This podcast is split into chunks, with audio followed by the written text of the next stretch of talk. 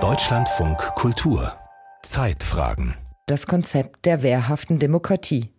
Man kann es als Abwehrstrategie gegen verfassungsfeindliche Bestrebungen verstehen oder auch positiv formuliert als Maßnahme zur Förderung von Initiativen, die die Demokratie stärken. Letzteren Ansatz verfolgt die Ampelkoalition mit ihrem Demokratiefördergesetz. Davon könnten zivilgesellschaftliche Organisationen profitieren, auch solche, deren Arbeit man vielleicht auf den ersten Blick gar nicht mit Extremismusprävention verbinden würde. Charlotte Bernstorff hat eine dieser Initiativen besucht.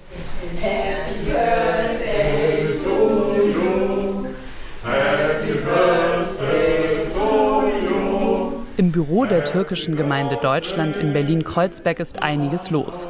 Susanna Steinbach ist Geschäftsführerin des Vereins. Vor einigen Tagen hatte sie Geburtstag. Und sie ist mitten in der Planung für eine Gedenkveranstaltung für die Erdbebenopfer am Brandenburger Tor. Danke, Marquardt. Bis dahin. Tschüss. Die türkische Gemeinde Deutschland wurde 1995 gegründet mit dem Ziel, sich für die Interessen türkischstämmiger Menschen in Deutschland einzusetzen.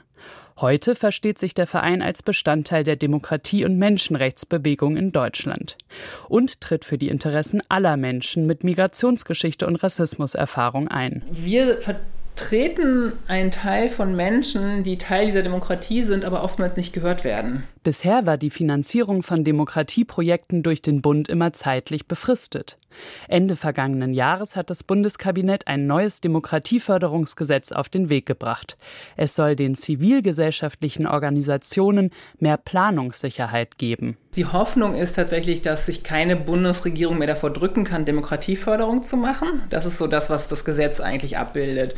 Was es aber nicht ändert, ist es trotzdem, der Bund gibt die Gelder als Projektgelder heraus. Die Unionsfraktion hat sich lange gegen das Gesetz gewehrt, aus Sorge, dass zu linke Organisationen unterstützt würden und linksextreme Gruppen davon profitieren könnten. So ist im kürzlich verabschiedeten Gesetz mehrfach die Rede von jeglicher Form von Extremismus. Extremismusbekämpfung, so Susanna Steinbach, sei aber keine Hauptaufgabe ihres Vereins. Zu einer wehrhaften Demokratie gehöre eben auch zu hinterfragen. Wer wird gehört? Wer hat mehr Sprechzeit? Wer weniger? Wer sitzt am Tisch, wenn Entscheidungen getroffen werden? Es lässt sich ja nicht mehr wegdiskutieren. Wir sind eine Gesellschaft, in der Einwanderung, Zuwanderung eine Rolle spielt, in der es seit Jahrzehnten Migration gibt und die uns so prägt und gestaltet. Und das wollen wir sozusagen, dieses Selbstverständnis wollen wir mit unterschiedlichen Akteuren diskutieren. In der aktuellen Förderperiode wurden im Rahmen von Demokratie leben sogenannte Kompetenznetzwerke eingerichtet. Die türkische Gemeinde Deutschland koordiniert die Arbeit des Kompetenznetzwerks Zusammenleben in der Einwanderungsgesellschaft. Neben dem Verein gehören noch fünf weitere Organisationen dazu, darunter der Bundesverband russischsprachiger Eltern und die Schwarzkopf-Stiftung Junges Europa.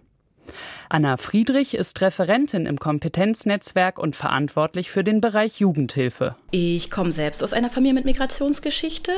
Ich habe lange in Jugendverbänden gearbeitet, auch in migrantischen Jugendverbänden, habe dort super viele junge Leute kennengelernt, die Rassismuserfahrung machen. Ein wichtiges Ziel des Netzwerks ist die Stärkung von Repräsentanz. Und diese Leute haben aber super tolle Ideen, äh, unsere Gesellschaft gleichberechtigt zu gestalten. Und ich finde, die Stimmen müssen einfach äh, mitgestalten in den staatlichen Strukturen. Und ähm, ich möchte dazu beitragen durch äh, unsere Arbeit im Kompetenznetzwerk. Sie kennen und wir kennen Sie ja auch. Einige Tage später sehe ich Susanna Steinbach und Anna Friedrich auf der Gedenkveranstaltung für die Erdbebenopfer am Brandenburger Tor wieder.